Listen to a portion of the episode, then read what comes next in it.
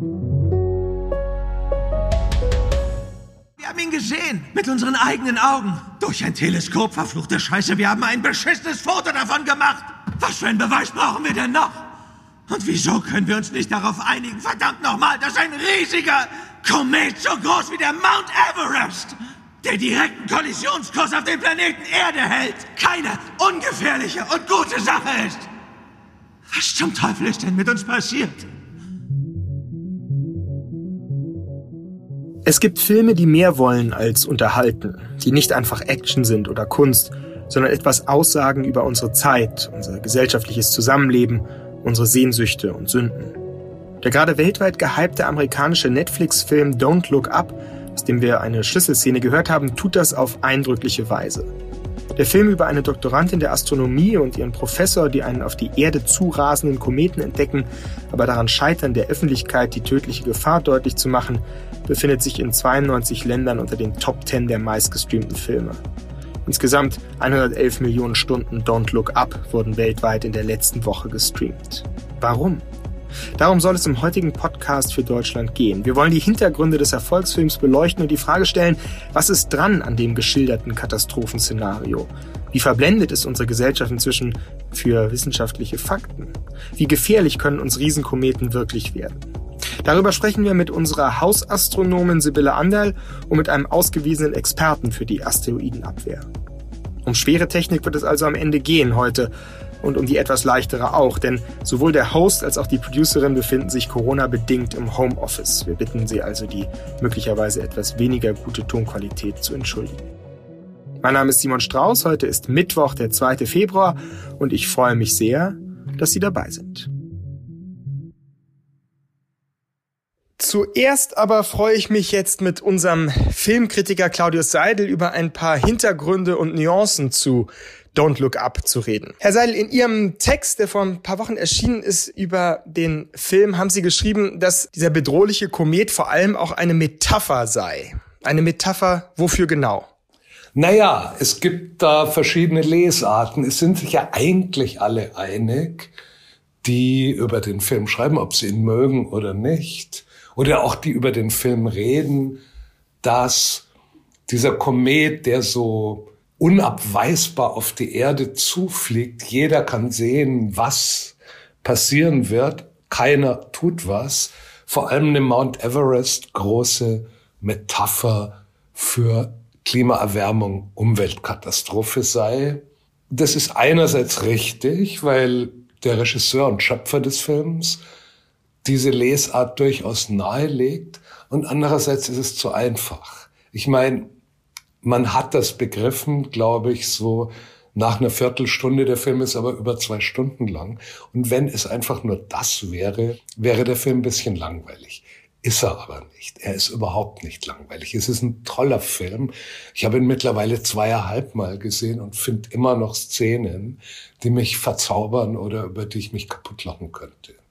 Was ist denn die besondere Machart des Films, wenn man, wenn man darüber mal kurz erstmal reden will? Können Sie vielleicht noch ein paar Sätze zum Regisseur sagen und was ist die ästhetische, die ästhetische Herangehensweise?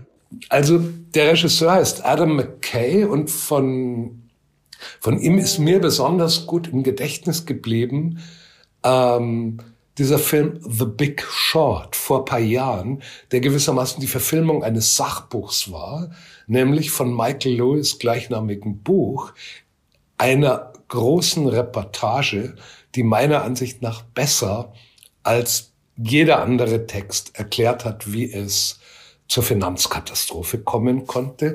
Ein Sachbuch, was man im Grunde gar nicht verfilmen kann, weil der Film müsste ungefähr sieben Stunden dauern, wenn man sozusagen all diese Erklärungen, die das Buch bietet, wirklich verfilmen wollte.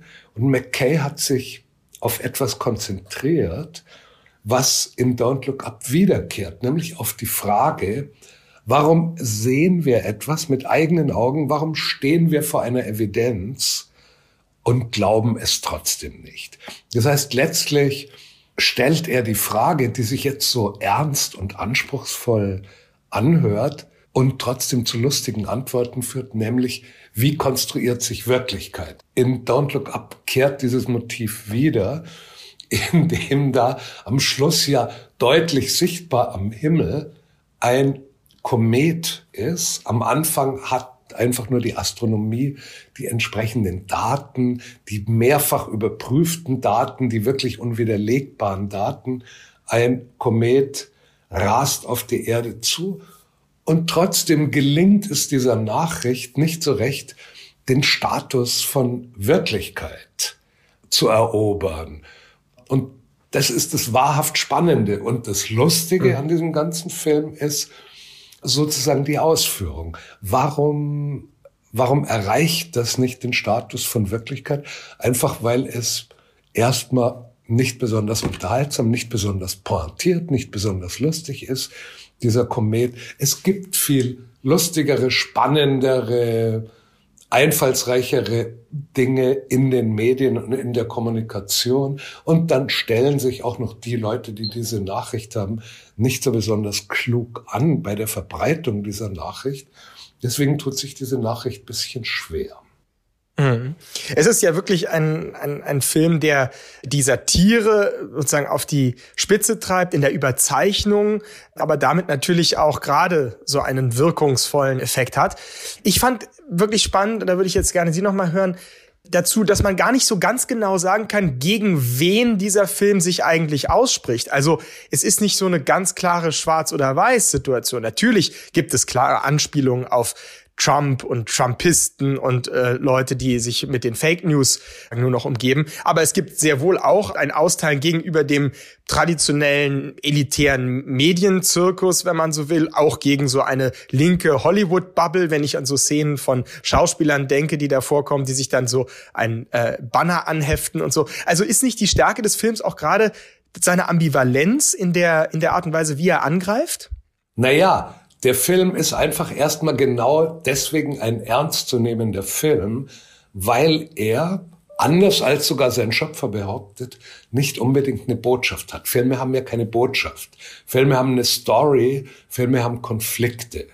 Und die Lesart, dass der Film all das, was er zeige, anklage, wird dem Film einfach überhaupt nicht gerecht. Der Film spielt den Konflikt zwischen der Figur, die Leo DiCaprio spielt, die erkannt hat, was los ist und denen, die es nicht erkannt haben, aus. Aber dass der Film sich auf eine Seite so einfach schlüge und das, was er überspitzt, inszeniert, zugleich anklagte, ist einfach Quatsch. Diese leicht Trumphafte, Präsidentinnenfigur, die Meryl Streep spielt, das ist ja eine herrliche Figur. Sozusagen, wenn die ganze Inszenierung eine Anklage wäre, wäre diese Figur nicht so gut gelungen. Man schaut der ja extrem gerne zu. Oder die beiden Menschen im Fernsehstudio, Kate Blanchett und ihr Kollege, die sind ja fantastisch. Das ist ja so hm. lustig, denen zuzuschauen. Anklage gegen diese Leute greift einfach zu kurz. Und mir ist beim Nachdenken nochmal eine ganz andere Deutung für diesen Kometen gekommen, nämlich der Komet zerstört ja, was der Film feiert, nämlich diese lustige, überdrehte, oberflächliche Welt der Medien und der Unterhaltung und so weiter. Und irgendwie kommt es mir auch so vor, als ob der Komet eher so das Schicksal Hollywoods bezeichnen würde. davon handelt jetzt der Film nicht. Das ist eher so eine Sache in der Wirklichkeit, dass zumindest meiner Ansicht nach Hollywood in der Krise steckt, die noch viel schlimmer werden wird. Und irgendwie ist dieser Komet auch ganz gut äh, geeignet als Metapher für den demnächst möglichen Kollaps dieser ganzen herrlichen Hollywood-Entertainment-Industrie.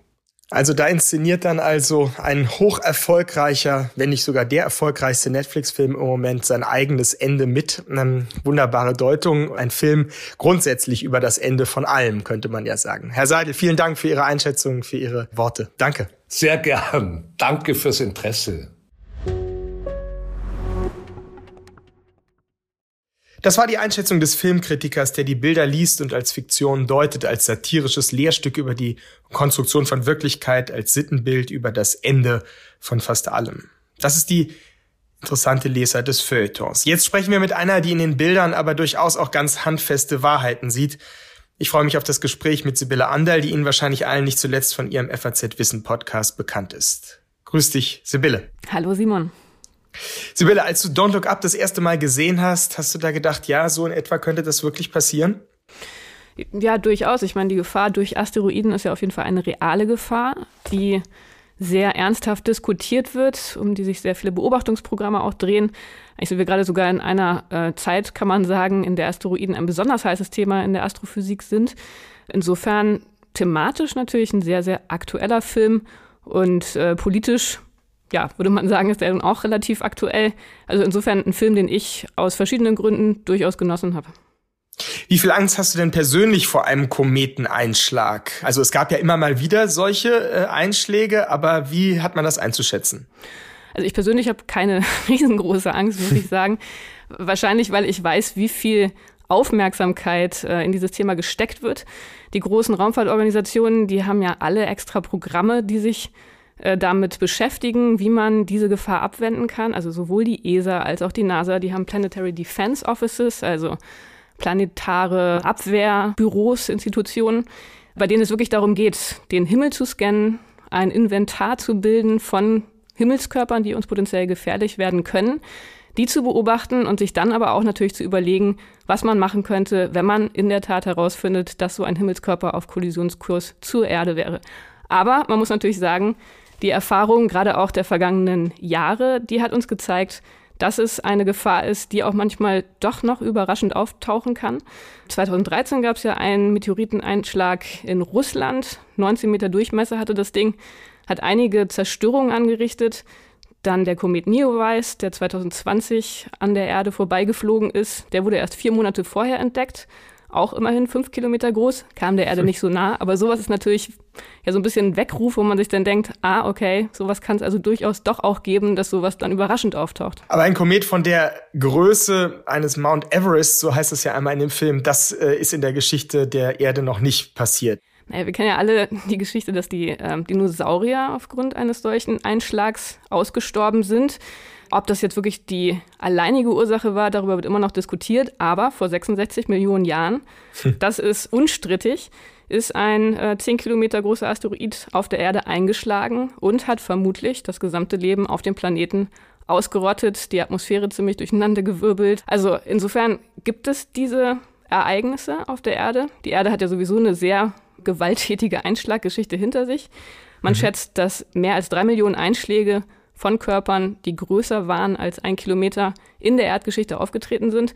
Das kommt nicht sehr häufig vor. Also diese Planet Killers, diese Asteroiden mit einer Größe größer als 10 Kilometer, man schätzt, dass die so einmal in 10 Millionen Jahren auftauchen.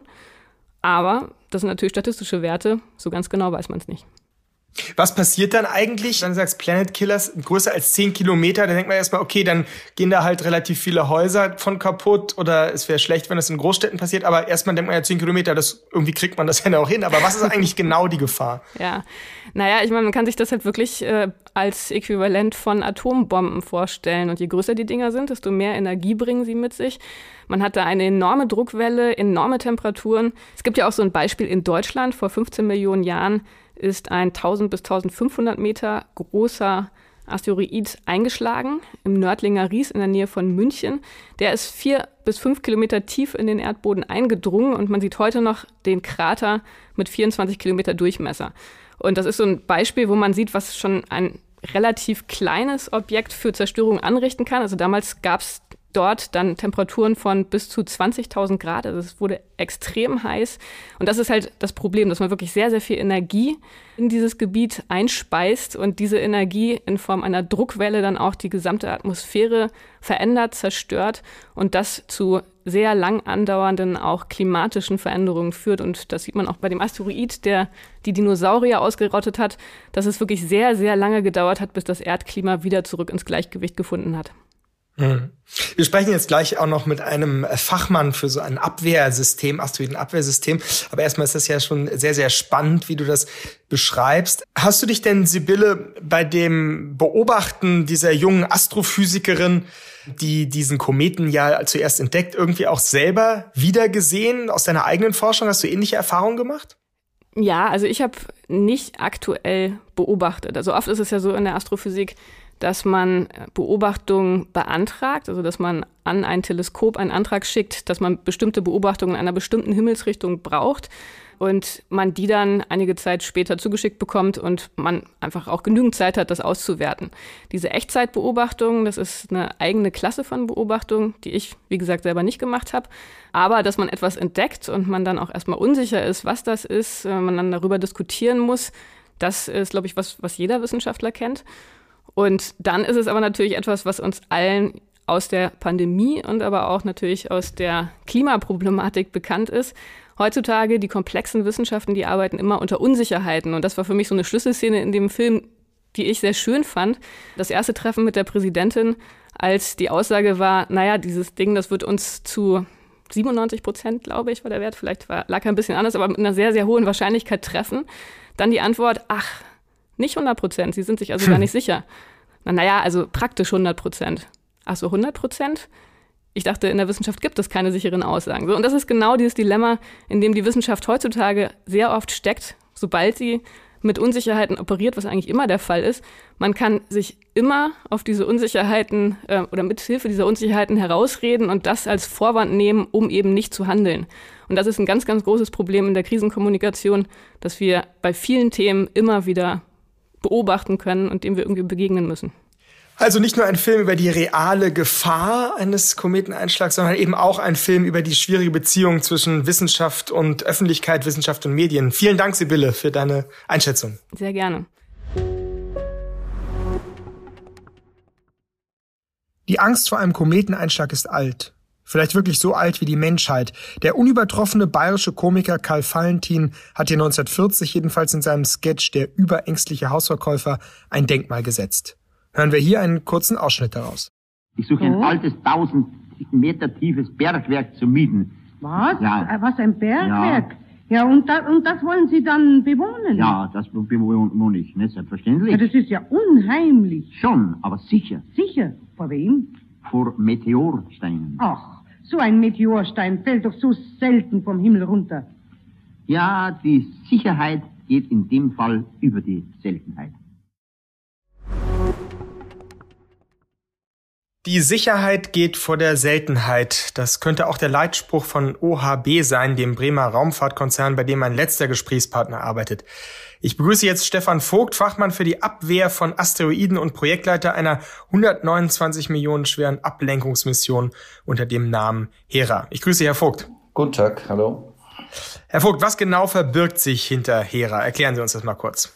Ja, Hera ist eine, eine Raumsonde, die im Grunde genommen eine, eine, ist eine Tandem-Mission mit der amerikanischen DART-Mission. Das konnte man ja den Medien im November entnehmen. Die ist gestartet worden, um zu einem Asteroiden zu fliegen. Didymos heißt dieser und äh, mit dem Ziel, dort einen Einschlag zu vollführen. Ja, die wollen also ihre Raumsonde in einen kleinen Brocken hineinsteuern, um, um die Bahn leicht zu verändern. Und das Ganze ist äh, von der NASA organisiert und wir haben ja in Europa die Europäische Raumfahrtagentur ESA, die äh, UAB beauftragt hat, eine Sonde zu bauen, um auch zu diesem Asteroiden zu fliegen, um speziell den Krater, den diese Dartsonde hinterlassen haben wird, zu untersuchen und noch weitere Untersuchungen anzustellen mit, mit dem Instrumentenset, das dann an Bord sein wird. Aber ich verstehe es richtig, Didymos ist jetzt nicht ein uns gefährdender Asteroid, sondern es ist jetzt einfach erstmal ein Testfall, ja? Korrekt, das ist ein, ein, ein sehr, sehr günstiger Testfall. Zum einen, weil der jetzt während die äh, Dartsonde den Einschlag äh, verführt, nicht allzu weit von der Erde weg ist. Und zum anderen handelt es sich um einen Doppelasteroiden. Ja, das heißt, da ist so ein, ein, ein Hauptkörper von 780 Meter Durchmesser und der wird von so einem kleinen Mond umkreist. Der hat 160 Meter Durchmesser. Also man kann sich das vorstellen wie so die Pyramiden von, von Gizeh, ja, mhm. so eine Pyramide. Und da wollen die rein. Und äh, man kann von der Erde mit, mit, mit Teleskopen die Umlaufzeit messen. Ja? Also man kann sich das vorstellen, dieser kleine Mond, der taucht irgendwann auf auf der einen Seite ja, und dann ist er irgendwann wieder weg. Ja, das ist, das ist der große Vorteil von diesem, von diesem Doppelasteroiden, dass man wirklich eine Referenz hat und die Änderung, die erwartete Änderung in der Umlaufzeit messen kann. Und jetzt noch mal ganz einfach gesprochen, ich stelle mir das jetzt so vor, dass dort also eine Art von Karambolage stattfindet zwischen der äh, Raumsonde und dem Asteroiden und der Asteroiden dann ein bisschen nach links geht, so wie beim Autoscooter.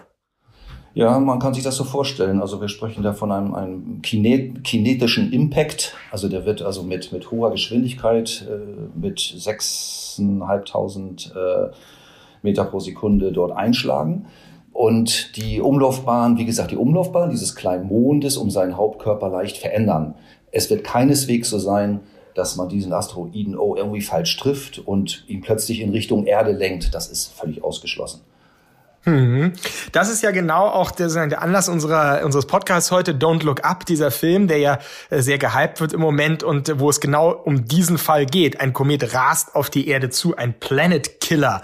Die gibt es ja wirklich, oder? Haben Sie schon mal sozusagen äh, etwas in der Nähe gesehen, was wirklich der Erde gefährlich werden könnte? Es gibt kleinere Brocken. 1908 hat mal ein 30 bis 40 Meter Brocken in, ist in Sibirien eingeschlagen, hat dort auch für erhebliche Verheerungen gesorgt, allerdings mehr lokal begrenzt. Und zuletzt war es 2013 äh, auch äh, in Russland in der Nähe des Urals, wo ein etwa 20 Meter, 15 bis 20 Meter Brocken in die Atmosphäre eingedrungen ist und hat auch, auch dort für viele Schäden gesorgt. Es gab Verletzte, es gab in einem weiten Bereich äh, zerstörte Fensterscheiben, was nicht alles. Mhm. Nicht? Aber es ist, es ist halt so, je, je größer diese Brocken werden, desto gefährlicher sind sie natürlich für Erde. Aber die Wahrscheinlichkeit eines Eintrags ist äh, relativ gering, weil, weil es, weil sie zahlenmäßig halt so gering sind. Aber Ihre Ablenkungsmission, die jetzt getestet wird, hat ja dann schon auch für den Ernstfall, sage ich jetzt mal, muss bereit sein. Und wann würde man denn von so einem Ernstfall sprechen? Also ab welcher Durchmesser eines so Kometen würde denn dann Ihre, Ihre Ablenkungsmission greifen? Ja, diese, diese Größenklasse jetzt, von der ich sprach, 160 Meter Durchmesser, das ist im Grunde genommen hier eine sehr interessante Größenklasse, weil man der Meinung ist, man, man kann tatsächlich, man kann was machen im Voraus, man kann die Flugbahn verändern und so etwas an der Erde vorbei lenken. Man kann sich vorstellen, dass man einen 10 Kilometer Brocken, den wir da, von dem im Film die Rede war, dem kann man natürlich schwer beikommen. Aber hier mit 160 Meter sprechen wir von einer Größenklasse, die ist vergleichsweise häufig mhm. und man hat aber eine Chance, etwas zu unternehmen. Ja, deswegen ist das jetzt eine glückliche Fügung, dass dieser, dieser Didymos aufgetaucht ist und, und äh, ja, erreichbar ist für uns. Seit wann ist das ganze Thema Space Safety eigentlich auf dem Tisch? Also seit wann beschäftigt man sich überhaupt mit diesen technologischen Möglichkeiten, Gesteinsbrocken abwenden zu können von der Erde? Seit wenigen Jahren beschäftigt man sich damit, hat hier die, die Europäische Agentur zunächst in einzelnen Studien unterstützt, bis es schließlich zu der Beauftragung kam, diese Sonde Hera zu bauen. Natürlich unternimmt die Agentur andere Dinge. Es, es werden Teleskope sind aufgebaut, um den, den Himmel genau zu diesem Zwecke zu sondieren, um nämlich Asteroiden zu entdecken, weil wir kennen längst nicht alle. Ja, es, mhm. werden, es werden täglich werden neue entdeckt. Also da wird eine Bodeninfrastruktur geschaffen. Es haben sich beide NASA und ESA halt entsprechende Kompetenzcenter aufgebaut. In den letzten, ich, ich vermute es, es geht auf zehn Jahre zurück vielleicht. Erste Asteroidenmissionen, die, die liegen schon ein bisschen weiter zurück, muss man sagen. Äh, man hat sich schon Asteroiden aus der Nähe angeguckt, aber nicht so aus dem Aspekt der, der Planetenverteidigung, der Planetary Defense, sondern mehr aus, aus rein wissenschaftlichen Erwägungen, weil diese Asteroiden ja viel Ausschluss, Aufschluss geben, auch über die Entstehung des Sonnensystems. Mhm. Wer entscheidet denn eigentlich dann im sogenannten Ernstfall darüber? Also im Film ist es ja die amerikanische Präsidentin zum Beispiel, die eben ja nichts tut. Aber wie wäre das jetzt in so einem Szenario bei uns? Gut, also wir, wir bauen hier Raumsonden. Wir sind jetzt nicht im, hier in diesem Katastrophenschutz äh, mhm. in, der, in der Entscheidung äh, tätig. Es gibt Beobachtungszentren. Ja, und äh, wie gesagt, ESA, NASA, die haben ihre, ihre eigenen Zentren und werten das aus. Wenn dort sich herausstellen sollte, so wie in diesem Film gesehen, dass, dass so ein Brocken der Erde doch äh, nahe kommen würde, irgendwann in, in, in wenigen Jahren, dann bin ich davon überzeugt, dass es da äh, wohl definierte Meldeketten gibt, bei solchen großen Brocken bis hin natürlich zu den entsprechenden Regierungen. Hm. Ist denn das so, dass, also der Einschlag auf den Dimorphos ist ja für September 22 anvisiert, mhm. die Start der Hera-Sonde dann für Oktober 2024. Also man nimmt da jetzt doch ein bisschen Fahrt auf. Hat man das Gefühl, dass das jetzt doch irgendwie auch im Bewusstsein so einer Öffentlichkeit äh, durch so einen Film dann eine größere Dringlichkeit bekommt? Also dass Sie jetzt auch irgendwie das Tempo steigern? Haben Sie da das Gefühl? Ich glaube, das, das läuft eher unabhängig voneinander. Nicht? Wir, wir, haben, wir haben unseren Auftrag bekommen. Für uns ist es absolut wichtig, diesen Starttermin zu, äh, zu erreichen, äh, weil die nächste sinnvolle Startgelegenheit ergebe sich erst zwei Jahre später. Und so lange möchte keiner warten auf die Ergebnisse. Also wir sind schon so gezwungen, äh, gut zu arbeiten, um, um halt rechtzeitig fertig zu werden. Mhm. Ja, ob nun äh, dieser Film, der ja tatsächlich auch von vielen, vielen Menschen auch, auch gesehen wurde, ob der jetzt äh, irgendeine öffentliche Debatte anstößt, das, das vermag ich jetzt nicht zu beurteilen. Ihr Vorstandsvorsitzender Marco Fuchs hat ja gesagt, die Gefahren aus dem All sind real. Dort gibt es Millionen von Gesteinspunkten, die im Falle einer Kollision das Leben auf der Erde gefährden könnten. Das hört sich ja sehr ähnlich an wie der Professor ja. in diesem Netflix-Film. Also jetzt ja. abschließende Frage, Hand aufs Herz bei Ihnen. Wie gefährlich ist das Ganze wirklich? Müssen wir Angst haben, ja oder nein? Nein, wir müssen keine Angst haben. Nein, nein, muss man nicht. Ja, also wir bereiten uns auf etwas vor, was, was extrem selten eintritt. Und wenn wir zurückblicken, ja, es, es, es ist lange her, dass, äh, dass es eine Katastrophe gab von globalem Ausmaß. Es ist zweifelsohne so, dass, dass täglich, ich glaube, ungefähr 100 Tonnen Material aus dem Weltraum auf die Erde runterprasselt. Ja, irgendwelche, irgendwelche Körper treten in die Erdatmosphäre ein. Solange die klein sind, werden sie in den hohen Atmosphärenschichten halt verglühen und, und rieseln runter. Und ganz selten, also alle 100 Jahre, kommt vielleicht mal ein Brocken runter, der, der irgendwo Fensterscheiben zum, zum Bersten bringt und Bäume umknickt. Nicht? Aber ich würde das jetzt nicht als eine, eine drohende Gefahr sehen, sodass wir jetzt alle jeden Tag mit Angst äh, unser Bett verlassen. So ist es keineswegs. Das die beruhigende Aussicht und die beruhigenden Worte des Experten Stefan Vogt. Ich danke Ihnen sehr für das Gespräch. Gerne.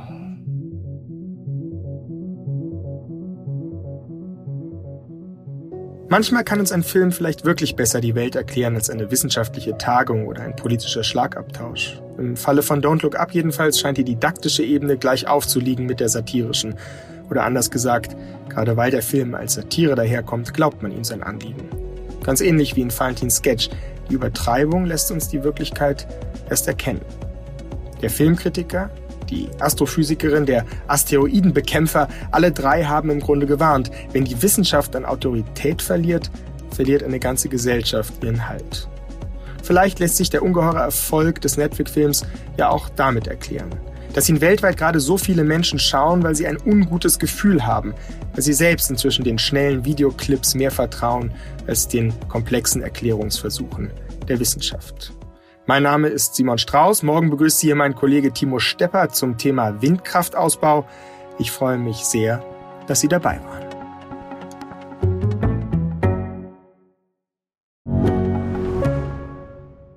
Ich bin Dr. Falk Stierkart und leite ein medizinisches Versorgungszentrum in Erlangen. Der Job als niedergelassener Arzt ist nicht unattraktiv, aber er scheitert oft schon an der Wurzel. Wenn unser Studiensystem nicht darauf ausgelegt ist, genug Ärzte in guter Qualität auszubilden, wie soll die medizinische Versorgung in Mittelfranken dann gedeckt sein? Die besondere Nähe der niedergelassenen Haus- und Fachärzte ist in Gefahr. Was die Gesundheitspolitik jetzt dringend ändern muss, erfahren Sie auf rettetdiepraxen.de.